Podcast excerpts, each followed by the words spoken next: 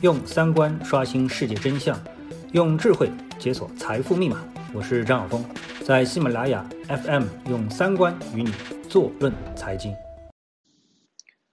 呃，各位听众，大家好啊。那么大家呃，目前关注的唯一的这个焦点啊，就是冠状病毒啊。那么到了今天这个时点呢？我相信大家都注意到了，就是你们的朋友圈啊，各位的朋友圈所表现出的一种情绪，应该说是相当的焦虑啊。嗯，特别呢是上海啊，因为呢现在到了返程的高峰了，明天呢，嗯，很多公司将这个复工啊，这就是一个节点。那么在这之前呢，大家觉得哎，自己躲在家里。啊，呃，隔离，然后呢，就能够把这个病毒给憋过去。突然发现呢，哎，你憋着没用啊，那么会有大量的这个非上海人啊，他们明天或者这两天就返沪了。那那么是不是会把病毒带进来呢？啊，那么上海会不会成为第二个武汉呢？那么这个呢，是今天的朋友圈的一个啊焦点话题。我感觉呢，表现出的最大的一个特征就是焦虑啊。那我觉得有这种情绪，应该说是非常正常的。但是我的观点是，呃，没有必要啊，这么焦虑啊。那么我们从最近的数据来看的话，那我觉得呢，应该说数据趋于乐观啊。当然，这个乐观的一个前提是，就是我们大致处于一种对武汉是在数据上。啊，是在数据上啊，并不是在行动上。我们看到，在行动上，啊，大批的这个第二、第三批的医生又赶赴武汉啊，去拯救这个城市。但是我们从数据上，实际上我们对这个城市是处于一种放弃的状态。啊，什么叫放弃呢？就是让这些数据都爆出来了。啊，所以我们看到武汉的数据其实是相当可怕的，啊，也是相当让人伤感的。啊，嗯，无论是。这个总的确诊人数所占的比例，啊，特别是这个死亡率，那么在湖北武汉都是属于，啊，把这个全中国绝大部分的啊大部分的这个担子给挑去了。当然，它的原产地就是武汉，这也没有办法啊，就是这样。那当然还有其他的一些我们所谓的疫区啊，但是呢，呃，在目前的状况下，我觉得呃分堵都已经是非常到位了。所以呢，我对啊这个疫情啊，呃扩散到上海，呃这样的一种情况，并不是非常的悲观，啊，我觉得这种可能性非常小，啊，因为刨除武汉的这个确诊人数以及死亡率的话，那我们看到其他城市的死亡率其实是相当低的，啊啊，特别是上海是相当低的。那么这个说明一个什么问题呢？就是从你从数据上看到这个什么问题呢？它说明一种情况。就是除了武汉，它是一个冠状病毒的特有的一种特征啊，这是一个相当可怕的传染病的这样一个特征啊。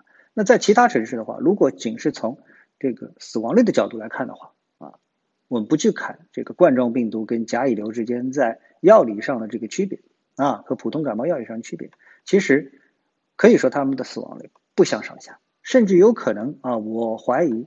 这个冠状病毒啊，在上海的死亡率可能比甲乙流还要低啊，因为有甲乙流也会引起并发症，也会引起死亡，只不过我们不去统计啊，呃，其实这很正常啊，很正常。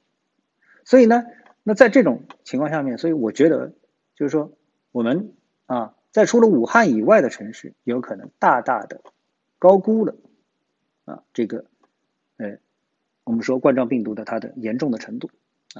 所谓一个，呃，传染病它的一个严重程度体现在哪里呢？比如说，我们以埃博拉为例，啊，为什么埃博拉很恐怖？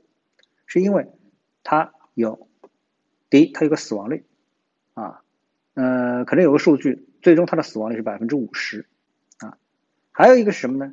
就是死亡速度，感染了埃博拉病毒，可能在两天、几天以内你就死了，啊，那假设你得的也是一个绝症，但是这个绝症啊，这个绝症啊。它过二十年，他可以拖二十年。啊，比如说，我们都知道糖尿病是个绝症，治不好啊。但是呢，有了胰岛素啊，就我所知，我认识的人当中啊，就有人跟我讲过，他的亲戚能够活到九十岁以上，还在打胰岛素，没事儿。啊，那这个呢，他已经脱离了我们说啊，我们说这个特别可怕的绝症的这么的一个范畴。所以人最怕什么呢？怕什么？你得这个病，这个病死亡率很高，二分之一的死亡率，百分之五十死亡率。还有一个什么呢？就是死得很快啊，这是最可怕的。所以呢，冠状病毒它这次可怕就可怕在这里，你真正是染上了冠状病毒，就像我们所知的李文亮啊，李文亮，从他这个爆出来这件事情到他自己本人过世啊。可能二十天都没有，而且他本人还是个医生，可以说，呃，他对这件事情的重视程度也是远远超于，或者说是提早了绝大部分的人，他都不幸中刀啊，并且以很快的速度去世，所以说明什么呢？而且他的年龄很轻啊，就是三十四岁，体质也应该是没有问题，对不对？三十四岁，啊，那结果他还中刀了，最后逝世，所以呢，这个。才是真正意义上的冠状病毒对我们的一个压力，而如果说他是在上海，我们看到，啊，呃，案例也很多，啊，确诊病人也很多，但是死亡率很低，啊，我印象当中几乎没有，很少提到，每天看到的数据是，哎，又有一个出院了，又有一个出院了，是这样一个情况，啊，所以呢，哎，即使说啊，在上海地区，数字有一定的提升，我认为两点，第一。死亡率不会明显提升，因为我们的医疗条件好，啊，第二，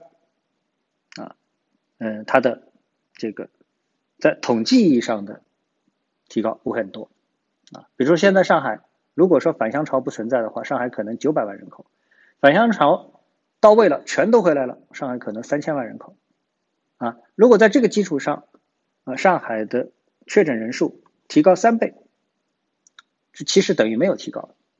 啊，很正常，啊，那么根据现在的全国对这个冠状病毒的一个啊，呃，严防死守啊，包括分城啊，包括对重点疫区的这种封锁，我们说整个能够啊从上海以外的地区到上海的真正的这个冠状病毒的病人，应该说数量是非常稀少的。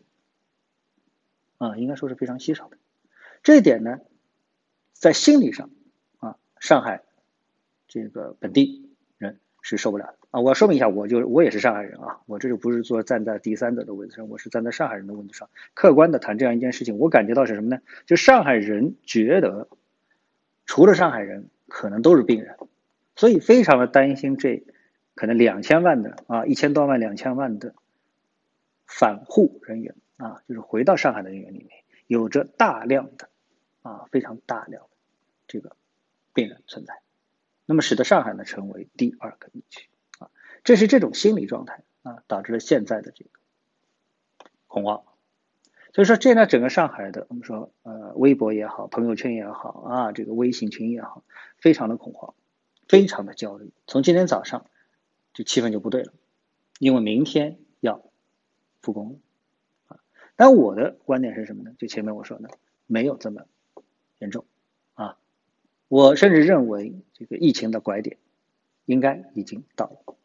从各方面啊，我在春节离开上海出去旅游的时候，我发现大家都是满不在乎啊，特别是老年人满不在乎。那不可不可能不会的，怎么可能呢？这么小概率的事情啊啊，你们想多了。但是等我。现在回来之后，我发现老年人比我们更谨慎，啊，真正做到了跟我们当时啊一样谨慎的这样的一个状态，甚至于更有过之而不不及，啊，像我们的业主群里面啊，每天都是出谋划策，要小区怎么严防死守，不能啊放一个漏洞进来等等，这个政策啊，小区的政策是越来越严格，啊，越来越严，为什么？为什么是很简单？啊，最后结果是什么？结果是，我认为，它真的能够达到啊我们所预期中的一个结果。但现在呢，啊，我们说舆论上啊，在心理上造成大家恐慌的消息非常多。比如说这两天啊，关于这个气溶胶啊，好像气溶胶的这个消息，又摧残了一大批人的信心。啊，嗯，你说它没有道理吧？啊，好像很有科学道理。你说它绝对有道理吧？啊，难道以前不是这样吗？啊，非典的时候不是这样吗？啊，就甲乙流不是这样吗？对不对？所以我最终还是要看一个数死率和以及一个这个死亡率，啊，死亡速度和死亡的比例，啊，是这样的一个问题。所以我对现在的从个人到政府的行动上面，我认为疫情应该已经是告一段落了，因为我们几乎已经是这个啊，除了药物方面啊，我们几乎已经是没有更进一步啊更强劲的做法能够阻止。难道大家都不吃不喝啊，躺在那里吗？这是不可能的事情，对不对？啊，他说你再复再再再这个延期一个星期呢？其实延期一个星期和现在直接开工，呃，我认为区别已经不是很大了啊。经过整个的一个春节，该发出来的人啊，基本上都也都发出来了啊。按现在的政策，就算你没有发出来，你到上海，我觉得你也啊这个很难成为漏网之鱼啊，很难成为漏网之鱼啊。那么。最后补充一下，我觉得在这样的一个形势下，呃，有一个本来已经是趋于我们说黄昏行业的行业，可能又会再火爆一次，什么呢？就汽车行业。啊，大家有没有觉得你恐惧什么？就大部分上班族他恐惧的是说，哎，我要去和一群人上班，但这些人其实你都熟悉，你还不是最怕，你最怕的是什么？你最怕的是和陌生人。大量的陌生人一起去挤公交，一起去坐这个地铁，那用公共交通工具去完成你从家到这个办公地点的上班地点的这么的一个过程，这个过程实际上是你心中最恐惧的，对不对？所以呢，啊，所以呢，那么就从现在开始，可能汽车就要开始热卖了。因为再便宜再差的车，啊，都好过你去参与公共交通。我相信这个很快会成为大家的共识，啊，你现在讲车的品牌啊，等等啊，等我攒足了钱啊，去买一辆什么样的车啊？现在我觉得大家可能不这么想了，啊，像上海还有个牌照的压力比较贵啊，那其他地区没有牌照压力的话，那还不快点买一辆吗？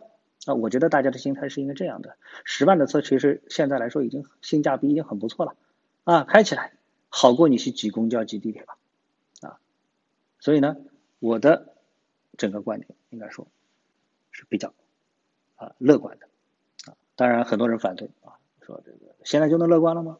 啊，那么我们做判断、我们做分析总是要先事情一步，等这个事情已经结束了，结果已经出来了，那我还去分析什么？啊，那我就变成新闻播报了，啊，我宣布疫情已经结束啊，这我也没这个资格宣布，对不对？好的，今天呢就跟大家聊到这里啊，我们下次节目时间再见。